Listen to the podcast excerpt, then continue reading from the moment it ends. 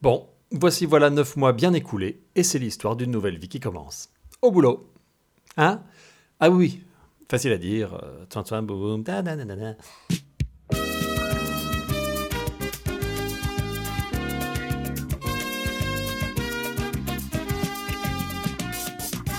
Bonjour et bienvenue dans Facile à dire, le podcast qui raconte les tout petits aux tout grands.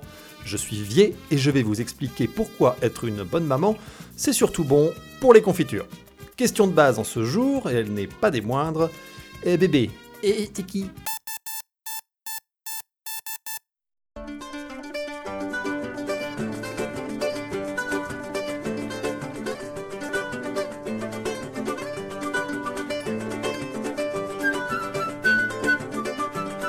Alors, l'interrogation étant un peu vague et les réponses débarquant de tous bords, nous allons ici choisir un des ports d'attache possibles pour explorer le continent bébé. Oui, j'aime filer la métaphore.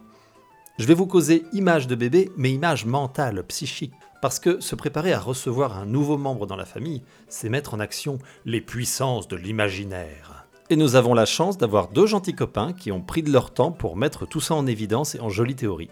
Les pédopsychiatres Seigneur Soulet, suivi par l'ami Lebovici qu'on ne présente plus parce que Wikipédia le fait très bien.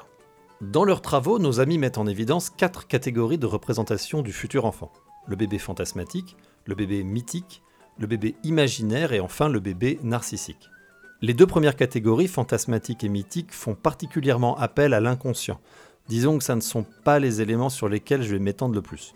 Ils sont très inscrits dans des concepts psychanalytiques et je serais un fiefé menteur de vous faire croire que je les cerne suffisamment bien pour vous les transmettre correctement. La pureté de mon honnêteté m'étonnera toujours. Puisqu'il est plutôt question ici de vous mettre à l'aise quant à l'arrivée du New Baby, passons directement au bébé imaginaire. C'est en gros le bébé que maman a dans la tête. Il va des représentations simples, imaginer une fille ou un garçon, son corps, son caractère, au bagage transgénérationnel qu'il implique. Parce que vous faites un bébé soit, mais on vous a fait avant lui, et on a fait vos parents avant vous. Vos parents qui ont eux-mêmes été enfantés par leurs parents. Et ça pourrait être immensément relou de continuer ce type de démonstration alors que vous avez déjà compris où je voulais en venir. Donc, en même temps que la petite graine pousse dans le bidon de maman, l'image du futur enfant va se fabriquer dans sa tête à partir de tous ces éléments, ses propres désirs et espoirs pour sa progéniture, mais aussi les spécificités qu'on imagine être familiales. Mon père avait tel ou tel trait de caractère, j'espère qu'il ou elle l'aura, ou pas. Cette construction se fait aussi bien dans l'affirmation que dans l'opposition. Elle apparaît bien souvent également dans la tête de papa, mais les sensations physiologiques euh, qu'implique une grossesse sont quand même particulièrement maternelles. Enfin, je crois. hein. Parce que... Si, si, quand même. Si, la mère, elle a un, elle a un rôle, si. Ouais, ouais. Et cet enfant imaginaire n'est pas là que pour le premier-né. Les enfants suivants seront eux-mêmes comparés au précédent mélange de gamètes. Toute cette petite cuisine mentale viendra fabriquer un bambin fictif répondant parfaitement aux attentes parentales. Et le bébé narcissique. Alors ça n'est pas un fœtus qui aime à se mirer dans les reflets ténus du placenta en murmurant d'une bouche encore mal définie T'as de beaux globes oculaires en formation, tu sais. Non, le bébé narcissique, c'est celui qui va tout faire, tout réussir, tout réparer. Quand il sera là, tout ira bien. Je serai une personne accomplie, je ne serai pas seul, tout sera plus simple. Bon. Pour ceux qui ont vécu la chose, en vrai, c'est pas exactement ça. hein. Par exemple, j'ai des amis qui avaient un gros souci d'alternateur. Eh bien, l'arrivée d'un nouveau bébé n'a rien pu y faire. Comme quoi, on dira ce qu'on voudra, mais bon, quand il s'agit de filer un coup de main. Rassurez-vous, c'est fort bien d'avoir toutes ces images qui passent dans la caboche.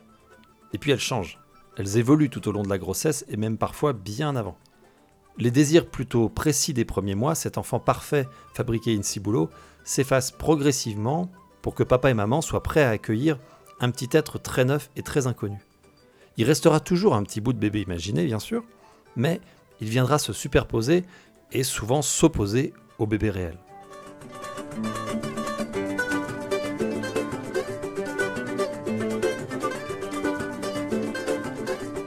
Nous sommes à présent dans la situation suivante.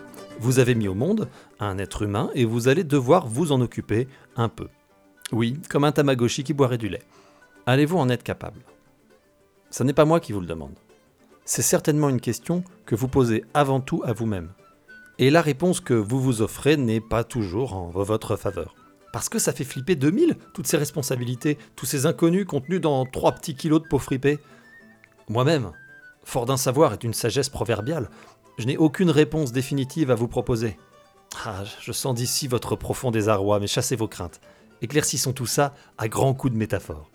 Devenir parent, disons que c'est un peu comme la chute libre. Avant de monter dans l'avion, on fait le mariole, on commente abondamment la façon de faire de nos petits camarades, mais on ne sait jamais si on aura la même fierté quand il s'agira de se laisser tomber comme un sac dans le vide. Heureusement, on n'est pas obligé de sauter seul, et en plus, à la fin, si tout se passe bien, on ouvre à parachute. Ça n'empêche pas toujours de se tordre la cheville à l'atterrissage, mais ça évite de redécorer le tarmac façon Pollock. Eh bien, pour tomber en tandem, je m'en viens vous proposer l'aide de Oui Oui, l'aide de Coco, l'aide de Sir Goodenough, yes, c'est lui again, Donald Winnicott-san.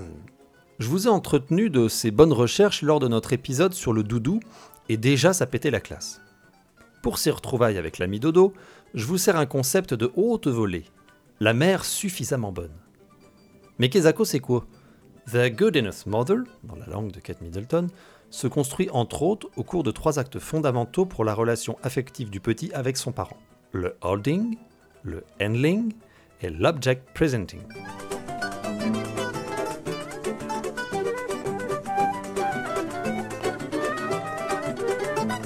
Voilà, merci d'avoir suivi cette prank. Non, pardon. J'essaye de buzzer un peu. Vous savez pas ce que c'est de se faire connaître dans ce podcast game? Bon, le holding. En French, on dit le portage. C'est la façon de porter l'enfant, plus ou moins serré contre soi, la façon de se déplacer avec lui. Cette manière de prendre soin de lui, l'enfant va la ressentir, la connaître, et cette habitude pourra le rassurer. Il y a dans ce geste une grande valeur affective, un support important, un lien. Il est aussi constitutif du futur rapport du petit à son corps dans l'espace. Cette assurance, ce confort que vous lui procurez dans ces premiers temps viendront en partie influencer sa gestion des risques et sa sécurité à explorer le monde.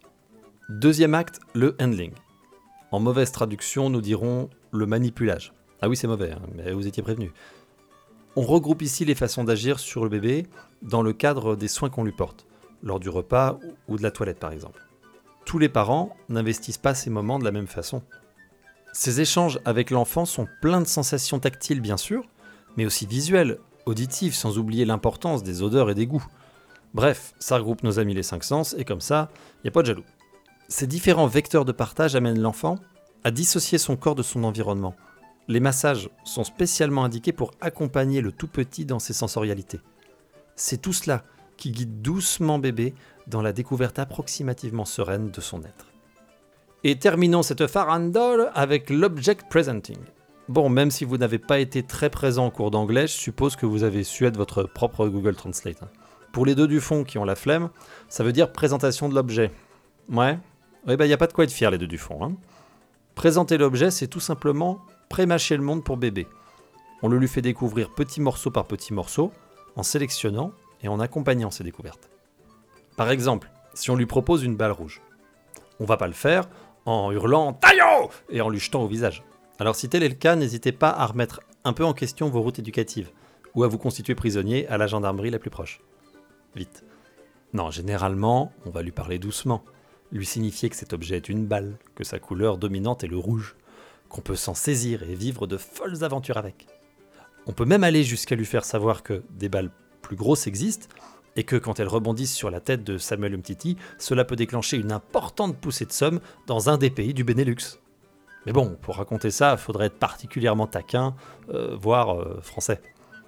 Tiens, en passant une petite anecdote.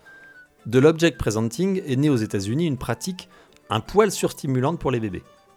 On montrait aux tout petits enfants des opéras, des tableaux de maîtres, de la vraie belle culture labellisée. On tentait ainsi de doper le bon vieux capital symbolique bourdieusien des petits Yankees.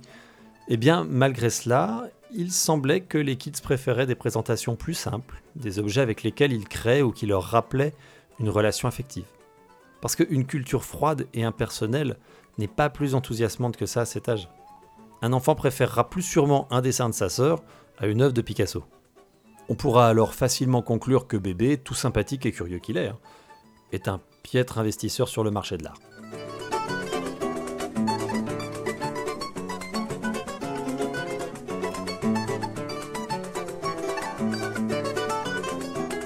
Ah, vous voilà équipé de tout ce beau savoir et prêt à l'appliquer comme une recette pour être enfin cette mère suffisamment bonne.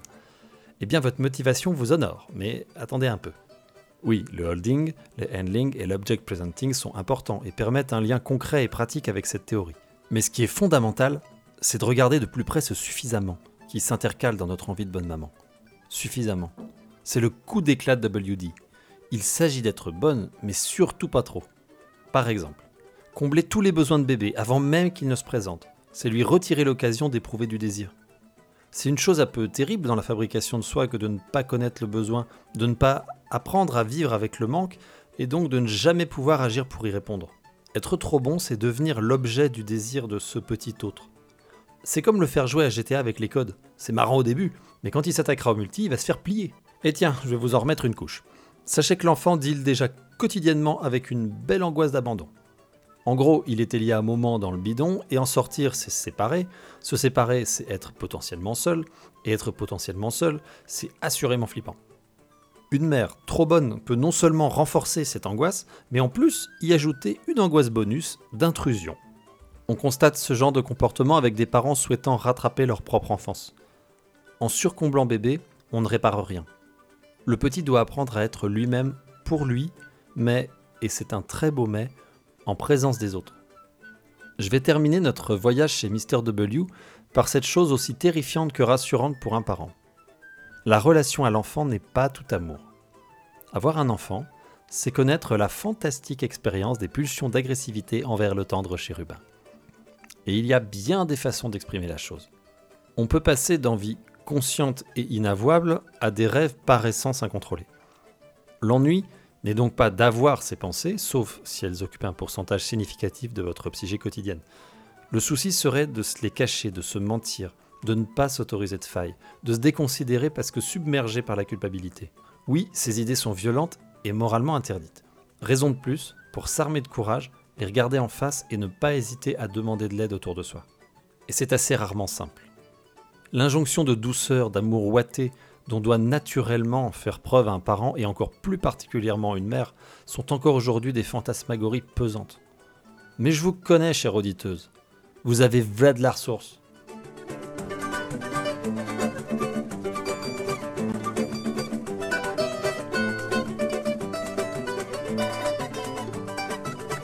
Résumé de l'épisode en cours. Durant ces dernières minutes, nous avons appris qu'on imaginait bébé bien avant sa naissance. Et c'est un mécanisme très pratique pour se préparer à la rencontre du vrai bébé, qui pleure bien plus que dans nos projections, mais dont les sourires et les regards valent tous les fantasmes de perfection. Par la suite, nous avons retrouvé ce bon vieux Donald et ses conseils d'accueil du new baby dans la vie. Nous avons ainsi découvert qu'il est fort déconseillé d'être trop performant, ce que je relis un peu vite mais assez joyeusement à un gros nananananer envers les papes de la croissance efficace et absolue de notre société consumérisante. C'est un pont abrupt et discutable, mais qui souligne bien mon amour du suffisamment. Parce que la réussite impérieuse réclamée aux parents n'existe que dans un monde moral gazeux. Une sorte de loi floue qui flotte ici et là, qui nous enfume pas mal, mais que plus grand chose ne rattache à la terre sur laquelle nous évoluons pourtant, sur cette même terre où bébé va devoir se balader. Alors oui, l'aventure parentale est difficile. Vos soi-disant erreurs d'éducation que sauront gentiment commenter votre entourage ou dont vous vous affublerez de votre propre chef, seront souvent bien plus mis en avant que le courage d'accepter qu'élever un être prend du temps et ne se fait pas sans un joli cortège de doutes. Parce que réussir, ça n'est pas être condamné à la perfection. Et ça, c'est joyeusement suffisamment facile à dire.